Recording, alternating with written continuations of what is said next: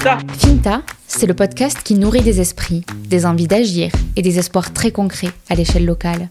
Finta part de l'Aveyron pour explorer les voies de la ruralité à la rencontre de celles et ceux qui incarnent la diversité et l'incroyable vivacité de ce territoire. Je m'appelle Lola Cross, je suis journaliste et j'ouvre mon micro dès maintenant. 55 ans les séparent. Eux, Roger Béteil et Sofiane Bouchefira, mais aussi leurs travaux. Roger Béteil, 83 ans, est géographe. Sofiane Bouchefira, 28 ans, sociologue.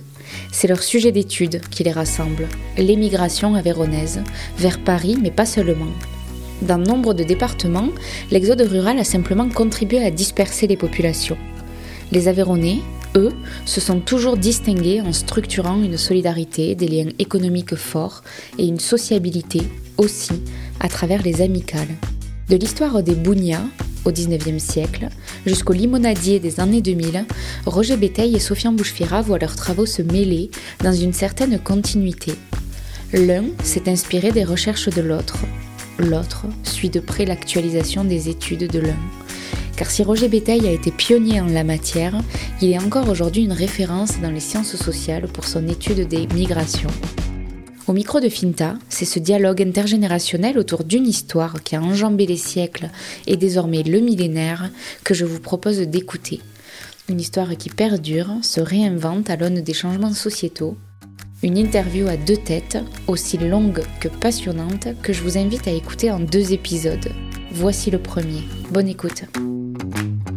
Monsieur Béteil, Sofiane, merci beaucoup d'être euh, là tous les deux aujourd'hui. Si, euh, si on a voulu euh, vous enregistrer ensemble, c'est parce que tous les deux vous vous intéressez à un sujet d'étude qui est assez similaire, même si c'est pas exactement le même. Donc, Monsieur Bétail, vous êtes géographe. vous avez été professeur de, géographie et particulièrement à la chaire géographie humaine pendant des années. Vous êtes toujours sur Rodez et, et, en Aveyron, qui a été un de vos terrains d'études favoris. Je dois vous préciser, puisque vous rappelez un peu ma, carrière, que je suis un ancien professeur du lycée de euh, Rodez, du lycée Foch de Rodez. Ah, ça se précise. Et vos, euh, je pense que parmi vos auditeurs, il y aura d'anciens élèves. ah ben, J'en suis une et Sofiane aussi, je crois. Oui. Bon, mais pour le coup. Le lycée Foch, oui. Le lycée Foch nous réunit tous les trois. Et voilà. Et on n'est pas loin aujourd'hui, puisqu'on est euh, juste à côté des archives euh, sur l'avenue Victor Hugo. Et donc, Sofiane, euh, donc toi, tu es né en 94. Donc 50 ans vous séparent tous les deux à quelque chose près. et Sofiane, toi, tu t'es lancé dans une thèse de sociologie sur les Aveyronais de Paris, particulièrement la communauté aveyronnaise de Paris, et encore plus particulièrement le métier de la limonade qui aujourd'hui ne représente plus l'entièreté de la communauté aveyronnaise à Paris. Donc tu as pris euh, cet angle-là, bon, on va, on va être amené à, y revenir. Développer, oui, oui, de, c'est un angle de sociologie historique, en effet, avec une, une appétence particulière pour les entrepreneurs de la limonade. Oui. La première question, euh, elle est là et elle est peut-être pour, euh, pour vous, Monsieur Béteil, tout de suite. Comment est-ce que vous en venez, vous, à vous intéresser aux Aveyronnais qui sont partis de l'Aveyron? Eh bien, pour une raison très simple, c'est que j'ai donc euh, entrepris une thèse de géographie avec quand même des orientations très nettes de géographie humaine et aussi un peu de sociologie, même si je ne suis pas spécialiste de la sociologie. Euh, j'ai d'ailleurs créé à la suite de cette euh, thèse un concept particulier qui s'applique bien aux Aveyronais, qui est celui d'espace humain, c'est-à-dire d'espace avec des éléments géographiques, mais aussi des éléments de vie, des éléments sociologiques. Et donc, euh, j'ai travaillé sur ce sujet parce que dans les années 60, 70, 80, euh, l'exode rural, les migrations intérieures des campagnards vers les villes étaient vraiment euh, une très forte réalité qui a remodelé euh, donc la géographie française et la distribution de la population française. Et, et les Aveyronais en particulier ont été donc des acteurs très nombreux de cette migration, notamment vers Paris et les grandes villes, en particulier parce que Paris offrait euh, des emplois, des emplois effectivement dans la limonade qui était euh, déjà la migration ancienne des Aveyronais, mais aussi des emplois notamment dans la fonction publique ou des métiers de salariés avec la, nouvelle période des années donc 70-80. Donc vous voyez, c'était en, en, plein dans l'actualité des mouvements de population aveyronnaise vers l'extérieur, qui ont amené d'ailleurs une diminution de la population aveyronnaise entre 1964-65 et les années 80-2000. Donc là, voilà, vous, le début de votre thèse, c'est le début des années 60. C'est un moment où vous êtes jeune professeur? Je suis jeune professeur à Rhodes, notamment, euh, au lycée Foch, comme je l'ai dit, et j'ai envie euh, de voir ce qui se passe pour l'Aveyron. Donc, euh, je m'intéresse, je prends des contacts avec euh, des responsables politiques, des responsables économiques, euh, avec donc les responsables de l'INSEE pour la population. Et là, je m'aperçois, je le, je le vis d'ailleurs autour de moi, je m'aperçois qu'il y a un fort départ d'Aveyronnais vers l'extérieur. Et effectivement, on aboutit là à un, sujet de thèse qui a été un sujet original dans la géographie française à cette époque-là. Ok. Et vous ne vous cantonnez pas pour le coup aux Aveyronais qui sont partis à Paris. Vous, vous étudiez l'immigration. J'ai, si vous voulez, vu toutes les, tous les aspects de l'immigration, euh, avec euh, bien sûr une descente vers le midi, comme on disait, une descente entre guillemets, euh, qui était d'ailleurs ancienne, mais pas à ce niveau d'intensité, avec le déplacement vers toutes les grandes villes françaises, mais aussi massivement vers Paris, puisque par exemple, à cette époque-là, d'une part, il y avait les filières traditionnelles de euh, des cafés-restaurants à Paris, et d'autre part, il y avait un recrutement par concours des grandes administrations euh, françaises comme les postes. Euh, l'éducation nationale, la SNCF, toutes les grandes entreprises et, donc en particulier les entreprises publiques, la police, etc. Donc il y a vraiment un appel d'air vers Paris. Et d'ailleurs pour les élèves pour les élèves de cette époque-là, en particulier dans le système d'enseignement rural avec les collèges, ce qu'on appelait les, CEG, les collèges d'enseignement général, ou bien les cours complémentaires même avant, euh, c'était euh, euh, une filière, c'était des filières tout à fait organisées, puisque moi-même, si vous voulez, je suis une illustration de, la manière dont fonctionnaient ces filières. Il y avait donc, après le, le BEPC, le brevet, il y avait une filière pour euh, euh, les postes, les concours des postes, qui recrutaient 3 ou 4 000 personnes par an en France et d'autre part pour ceux qui avaient été un peu plus littéraires ou un peu plus, euh, disons, orientés vers euh, euh, des spéculations un peu plus intellectuelles, eh bien, il y avait les métiers de, l'éducation nationale, les métiers d'instituteur, avec la possibilité de commencer professeur, instituteur dans un département rural, l'Aveyron ou autre, et ensuite, eh bien, par le système des concours, d'accéder à l'agrégation, au CAPES, à l'agrégation, et d'aller, comme je l'ai fait euh, à l'université, de, devenir professeur d'université. Puisque... Mais c'est curieux quand il parle des concours des postes, qui était aussi une, une opportunité de, de, monter à Paris.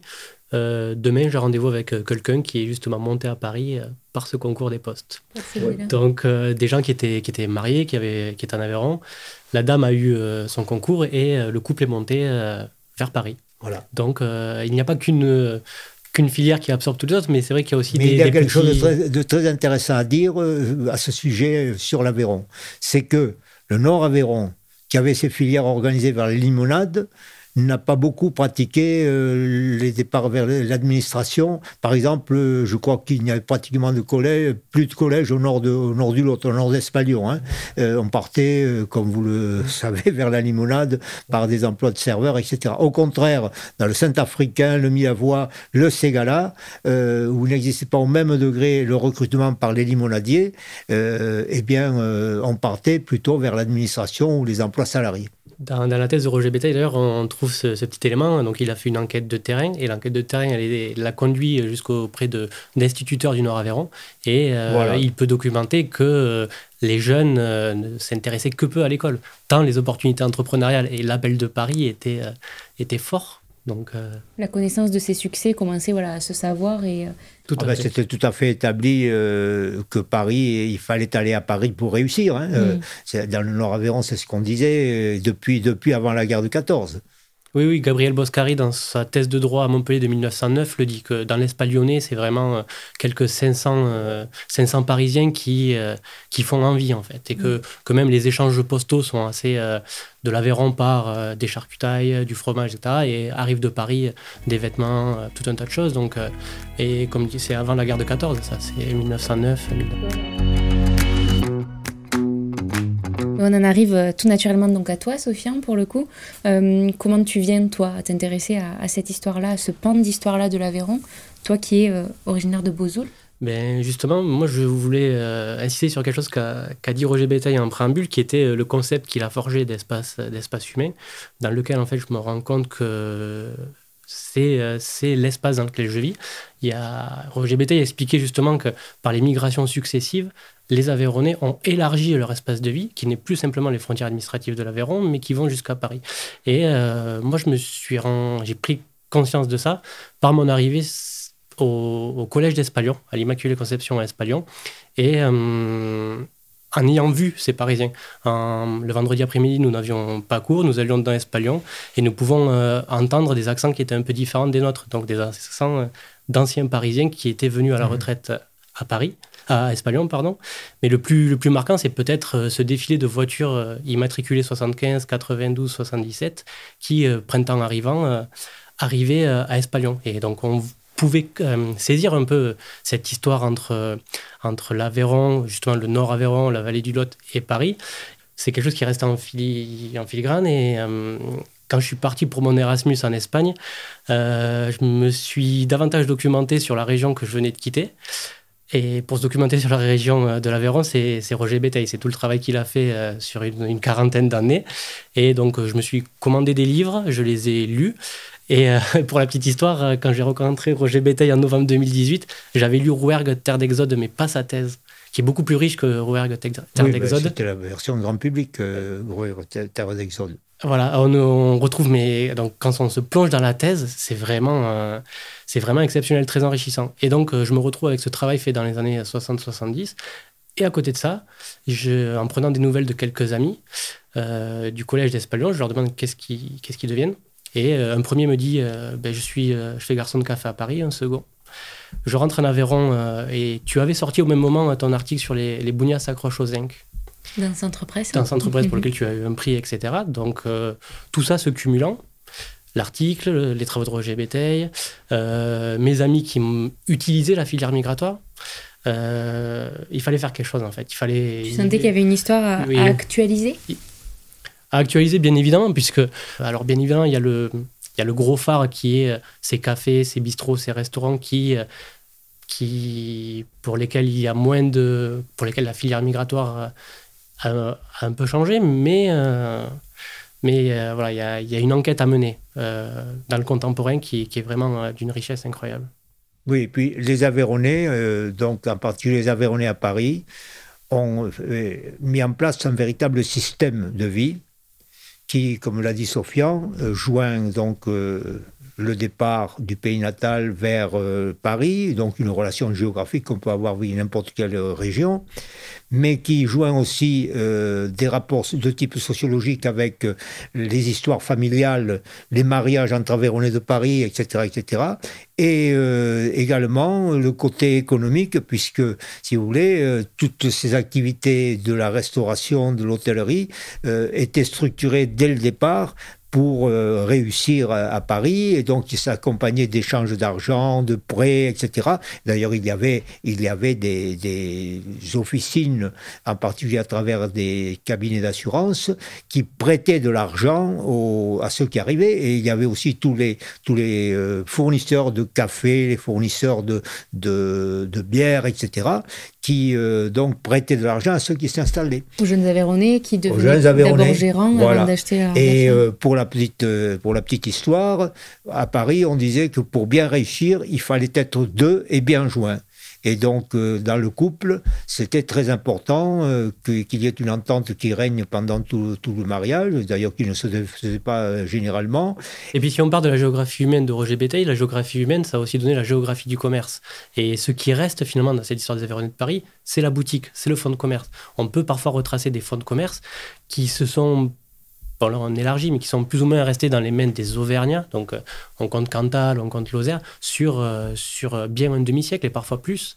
Donc faire une histoire aussi des fonds de commerce parisiens liés au débit de boissons, c'est quelque chose de, de, très intéressant. Roger Béteil a un petit peu introduit tout l'univers économique qui vient en, soutien, qui sont les fournisseurs, qui sont, qui sont euh, les marchands de fonds, les marchands de vin, les marchands de biens.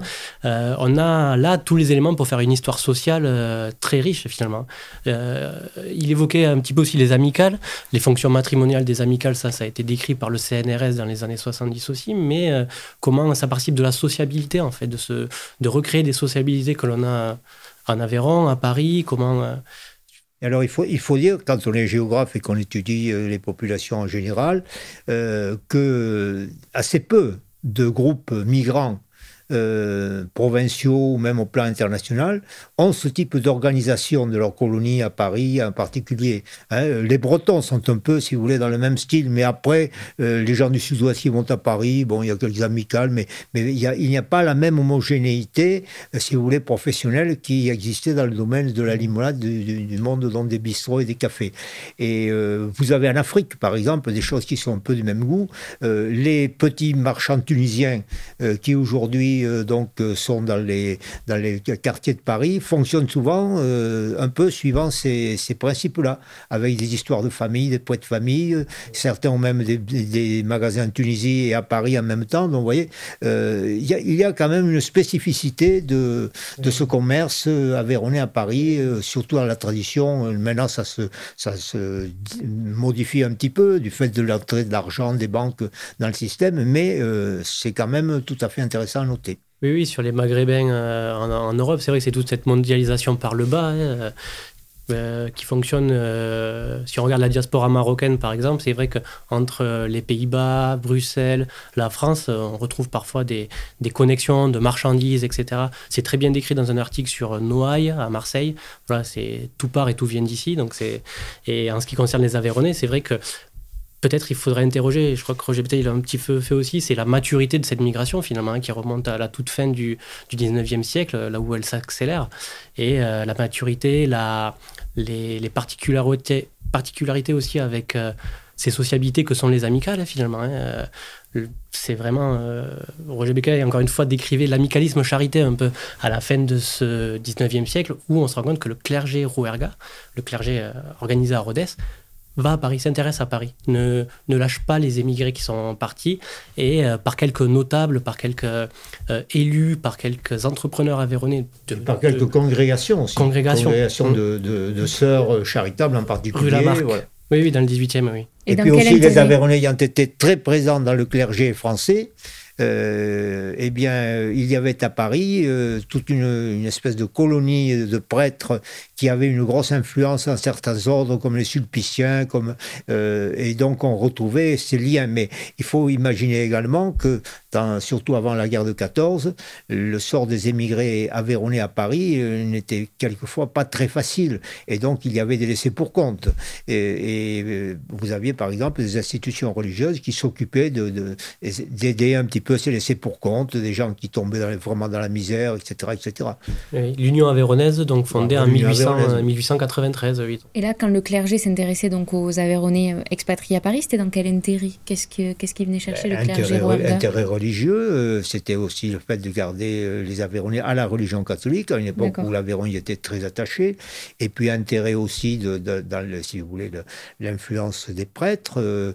et il y a eu, par exemple, il y a eu Monseigneur Marty qui a été archevêque de Paris, mais il y avait autour de lui toute une diaspora de prêtres. Et euh, il y a eu également euh, la paroisse avéronaise de Paris à une époque qui jouait des fonctions d'accueil, un peu comme aujourd'hui euh, le Bercy, l'Oustal avéronais. Ça, c'est primordial comme élément de, de, de, structuration de, de, cette, de cette diaspora, de cette filière migratoire. C'est vraiment des structures d'accueil. C'est-à-dire que euh, il y a la, possibilité d'arriver à la gare d'Austerlitz et d'être un peu, un peu perdu. Et il y a la possibilité d'arriver à la gare d'Austerlitz et de savoir ensuite enchaîner avec une association qui avait pris le, nom de Lucantou. Mmh. Et Lucantou, on voit bien euh, l'idée que ça renvoie. C'est le, petit coin de cheminée, c'est dans l'hostal, c'est vraiment. Euh, tout ce que connaissait. Euh, c'est, Donc ça, c'est l'Oustal actuel Non, non, Loucanto, c'est une association fondée en, vers 1952 par, l'abbé, par le chanoine de Carbonel. Carbonel, puis Soulier, oui, Puis Soulier qui prend la suite. Et donc des gens qui s'occupaient, des religieux qui s'occupaient de l'accueil, de l'accueil oui, ils, étaient, c'était rue d'Assor, non, je pense ils, ont été à la Cité des Fleurs ensuite. La Cité des Fleurs, Cité des Fleurs, Cité des Fleurs voilà. Qui existe toujours qui dans existe le toujours. 17e C'est ça, qui existe toujours dans le 17e, oui, c'est ça donc qui existe toujours et qui a une, je ne pas dire une quarantaine ou cinquantaine de, de, chambres avec un conseil d'administration entre, euh, entre Rouergue, Gévaudan et, et Lozère. Et, euh, sur 50 vraiment l'idée d'avoir un, lieu, enfin, physiquement, euh, un lieu d'accueil c'est d'abord une association et l'accueil se faisait comme l'écrivait le chanoine Soulier dans les bars, en fait, dans les bistrots. il y a un bar particulier qui est aujourd'hui, qui est à, au 1 Place Bastille et 49 boulevard euh, Henri IV. Donc c'est encore une brasserie aujourd'hui, c'était la brasserie euh, Henri IV et euh, les jeunes avaient pris une petite habitude de se retrouver dans cette brasserie. Et puis ensuite ils se sont structurés, une association de loi 1901, puis ils ont acheté quelques terrains avec le 1% patronal. Et ils, ont monté des, ils ont monté des murs, quoi, des, des, murs pour pouvoir conserver justement, comme disait un peu si Monsieur pouvoir conserver le la foi catholique chez les, chez les immigrés. Quoi. Donc, ça, c'était à quelle période? Euh, Alors, l'association Cantou, c'est 1952 et euh, la fin du chantier de la Cité des Fleurs, c'est 1967.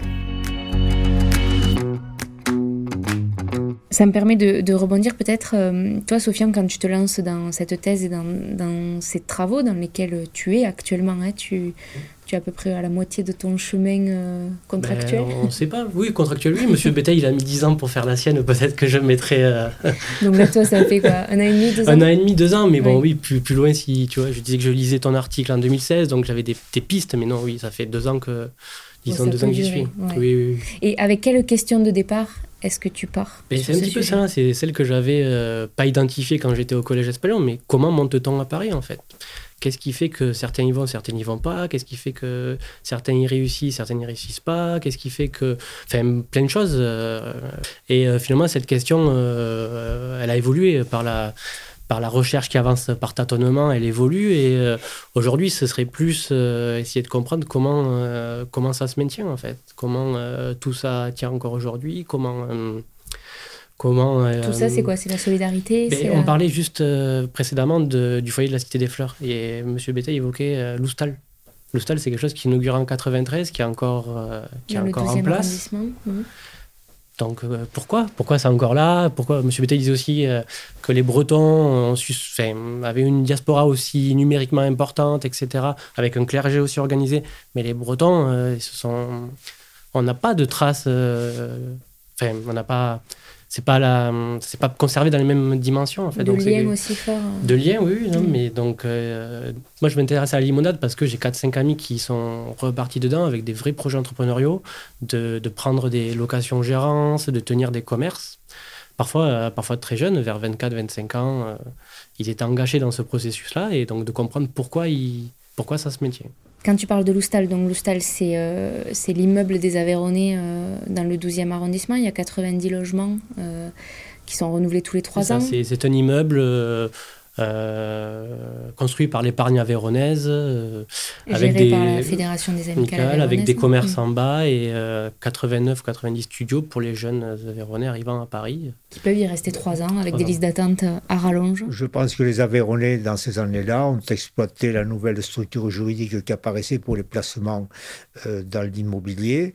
C'était les SCPI, Société civile de placement immobilier, au service de la solidarité aveyronnaise donc, je pense que les, appartements ont été euh, achetés par euh, des personnalités diverses, par, je pense, des banques aussi. Oui. Euh, donc, c'était une, manière de moderniser, si vous voulez, le concept de la Cité des Fleurs et, de le rendre peut-être plus, effectivement, plus, plus actuel et en même temps peut-être plus efficace, puisqu'il y a donc, vous dites 80, c'est 80, 90 appartements. C'est ça, 90 appartements. Et ce qui est intéressant, c'est que toi, Sofiane, tu, tu y as vécu mm. à Loustal, parce que tu, tu expérimentes une méthodologie participante. Oui, d'observation participante, c'est vrai. Donc, euh, moi, je suis maître dans le courant de la sociologie historique, donc j'essaie de faire une enquête de terrain, une méthodologie d'observation participante, finalement, euh, qui m'a conduit à, prendre un emploi de garçon de café pendant euh, neuf mois. Donc, l'ami dont, les amis dont je te parlais qui ont pris des, des gérances, des locations de gérance, je me retrouve. Euh, donc, Roger Bétail, je le rencontre en novembre 2018. Et euh, à peu près au même moment, j'écris un, un, texto à un de ses amis. Je lui demande s'il n'aurait pas du travail pour moi à Paris, une petite, une petite place. Je venais de finir mes études de master en, sciences politiques. Et euh, il me dit si, si, et surtout, tu réserves nulle part. moi, j'ai quelqu'un qui part. Donc, donc voilà, je t'accueille. Tu vas déjà dans l'idée d'observer.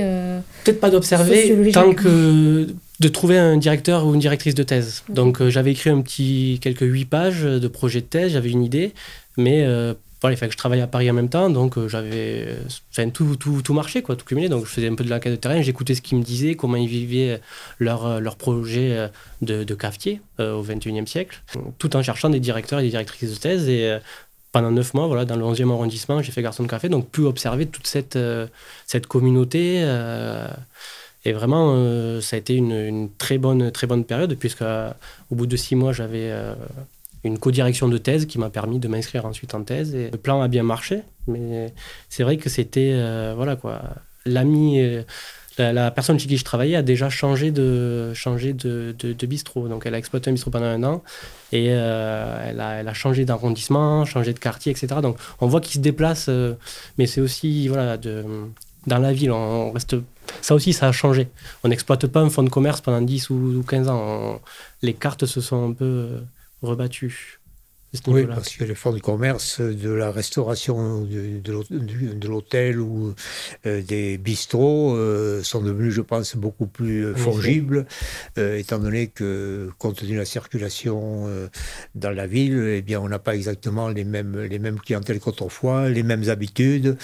voilà, hein, je pense que c'est quand même beaucoup plus difficile aujourd'hui. En tout cas, c'est beaucoup plus agité que ça ne l'était peut-être dans Hein. Moi, euh, j'ai rencontré euh, quelqu'un qui, a, qui a la retraite aujourd'hui. Il me dit avant, vous preniez un bistrot n'importe où, ça marchait. Et c'est vrai que cette communauté euh, limonadière, on peut dire, doit aussi faire face à des changements de contexte. Euh, la répression de l'alcool dans la ville, c'est-à-dire euh, les lois de anti-alcoolisme, les ligues anti-alcoolisme, ont fait que le bistrot n'a plus la même, la même fonction. Quoi. Donc euh, les modes de consommation ont changé, etc. Donc, Et toi, c'est le cœur de ton travail, vraiment de montrer comment ce métier-là, il, il ne fait, à travers les Aveyronais, il ne fait qu'évoluer dans une économie qui est nouvelle C'est ça, tout à fait. C'est vraiment. Euh, donc, moi, j'ai des bornes chronologiques qui essaient de travailler entre 1960 et 2020. Et une de mes directrices euh, euh, travaille en histoire urbaine. Donc, c'est vraiment voir comment le changement urbain modifie cette profession aussi, modifie des comportements entrepreneuriaux. les halles, par exemple, quand les halles sont cassées, il y avait énormément de. Énormément. Il y avait des Aveyronnais qui avaient des commerces autour des halles. À Châtelet, les halles, ça ne fermait jamais. Ça ne fermait jamais. Donc, un bistrot ou un restaurant autour des halles, c'est euh, c'est euh, en termes de volume de travail, de, chiffre d'affaires, etc. Donc les halles sont cassées et pendant une quinzaine d'années, je crois qu'il y a eu le trou, le trou des halles. Donc euh, le bistrot ne valait plus, plus la même chose. Donc c'est bien que le changement urbain voilà, a un intérêt dans l'économie. Et si on se rapproche du 21e siècle, effectivement, c'est comprendre comment ce vieux métier, c'est un vieux métier. Roger Bétail parlait du, du début des années 1900, comment ce vieux métier, dans une nouvelle économie urbaine, on voit bien avec euh, les moyens de communication, etc., comment ce vieux métier euh, s'adapte. S'adapte. Euh. Et c'est en cela que, que ressort une, part importante, il me semble, de vos travaux, c'est que on retrouve les Aveyronais sur la valeur travail et la valeur entrepreneuriale? Oui, c'est sûr c'est sûr. Hein, dans, le, euh, dans le parcours classique traditionnel avant la guerre euh, euh, de 14, mais surtout dans l'entre-deux-guerres, si vous voulez, le schéma classique, c'est qu'on commençait par un petit établissement au coin d'une rue où on servait du bouillon, etc. Et puis, et puis on évoluait petit à petit vers les rues plus importantes. Et si vous le sommet de l'évolution, c'était de se retrouver sur, patron d'un café des grands boulevards avec une clientèle très importante, beaucoup plus huppée, etc. Donc, ou dans le 8e arrondissement, ou dans le, dans le 16e, c'était l'aspect, enfin l'évolution souhaitée par beaucoup d'Aveyronais. Et aujourd'hui, effectivement, ce ne sont plus les mêmes modèles, je pense. vous évoquez le, problème de la, consommation donc des, clients, mais il y a aussi, je pense, qui a pesé beaucoup sur l'évolution euh, de, de, ce métier, de ces métiers, euh, tout ce qui concerne les murs de ces commerces, puisque les Aveyronais ont eu au moins l'intelligence, bien souvent, de choisir un emplacement euh, sur le plan urbain qui soit un emplacement de passage, un emplacement à haute valeur commerciale. Et donc les murs correspondants, si vous voulez, valaient un certain prix, mais aujourd'hui, comme ces emplacements gardent toujours une, valeur, si vous voulez, par justement la situation géographique où ils sont dans la circulation urbaine, eh bien, ce sont des endroits euh, qui ont pris de la valeur pour des activités euh, beaucoup, très différentes de la, de la limonade, c'est-à-dire qu'on retrouve souvent dans l'emplacement de l'ancien limonadier Véronais euh, une boutique de, téléphone, une agence de ceci, une agence de cela, et donc les loyers correspondants, je pense, sont souvent augmentés et les, petits établissements particuliers ne peuvent plus tenir face à, cette augmentation des loyers. C'est marrant parce que j'ai deux exemples de ça. Oui, oui euh, un, enquêté qui me disait que ses grands-parents avaient exploité un commerce rue Rivoli. Aujourd'hui, c'est une boutique euh, de jeans, de jeans euh, de marque internationale. Voilà, oui, fondé sur le passage. Fondé sur le passage de la rue de Rivoli, exactement. Les banques, les téléphones, les agences et les, banques aussi. Mais les, banques, c'est que les banques, dans les milieu des années 80, se sont intéressés à ces emplacements-là. Et les limonadiers aveyronnais sont aussi intéressés aux banques comme acheteurs, puisque euh, en cas de changement de nature du commerce, c'est-à-dire si on arrêtait de faire de l'alcool, etc., donc que ça devenait une banque, on ne payait pas de plus-value. Donc euh, il y avait aussi une, incitation fiscale euh, à réduire le nombre de débits de boissons. Euh, que les Aveyronais ont saisi parfois. Ce qui est intéressant pour le coup, c'est que hum, les Aveyronais à Paris ne se sont pas cantonnés à un quartier Aveyronais. Il n'y a pas eu des poches, enfin, si des poches peut-être, mais tous les Aveyronais ne sont pas dans le 12e arrondissement comme on peut penser aujourd'hui autour de Loustal. Non, au contraire. Il au contraire, en tout cas, du point de vue professionnel, il était nécessaire d'avoir une mobilité. Hmm. Mais on pourrait s'interroger dans cette, euh, dirais-je, dynamique du changement de ce qui s'est passé rue de Lappe. Euh, qui est une rue bien connue du Paris traditionnel avec euh, les chansonniers, les, les etc. etc. Euh, à l'entrée de la rue de, de Lappe, il y avait un hôtel qui s'appelait l'hôtel de la Truyère. Hein euh, après rue de Lappe, vous aviez le Balageau, vous aviez, alors là c'était des Auvergnats, donc la boutique Où on vendait la saucisse, etc. Et moi, j'ai eu la rue de Lappe quand je faisais mes enquêtes à Paris, j'y passais très souvent et c'était encore typiquement auvergnat. Il y avait, euh, par exemple, un fabricant de zinc, donc de comptoir, qui était aveyronais. Euh, et j'ai passé ensuite peut-être dix ans sans entrer rue de Lappe. La dernière fois que j'y suis revenu, euh, le changement était absolument total, hein, absolument total. Le balageau avait disparu, certaines fenêtres, certains commerces avaient des devantures murées. j'ai l'impression qu'il y avait eu un remplacement par d'autres types de commerces beaucoup moins dynamiques que les, que les ou les Auvergnats qui était rue de Lappe. Parce que rue de Lappe, c'était la vieille, la vieille immigration auvergnate qui avait commencé euh, au début du 19e siècle et euh, qui avait en particulier euh, pour origine les, les, casseurs de ferraille, les ferrailleurs des impasses qui se trouvent justement branchés sur la rue de Lappe, comme on dit, des passages. Mmh. Et vous parliez tout à l'heure du fait que vous aviez travaillé dans le 11e, dont le 11e, c'est pas très loin de la rue de Lappe. Mmh, vous, étiez, vous étiez vers la... Rue de la Roquette, rue de la ah Roquette, il suffisait de ah, descendre ah tout, droit et on, ne pouvait, pas se perdre. oui, parce que là, oui, dans les annuaires, on retrouve euh, des, adresses des, commerces, des, commerces de euh, rue de la Roquette et rue de Lappe, mais j'ai peut-être un monde beaucoup plus large.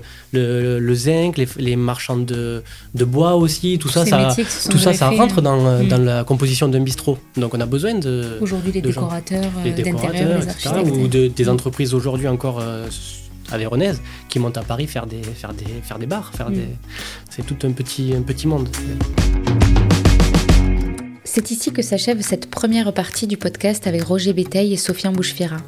Je vous donne rendez-vous la semaine prochaine pour écouter le deuxième épisode, suite et fin de cette longue conversation qui, je l'espère, vous en a appris autant qu'à moi sur l'histoire des Aveyronais expatriés, leur lien intact avec la terre aveyronnaise, leur structuration et leur organisation. À très vite.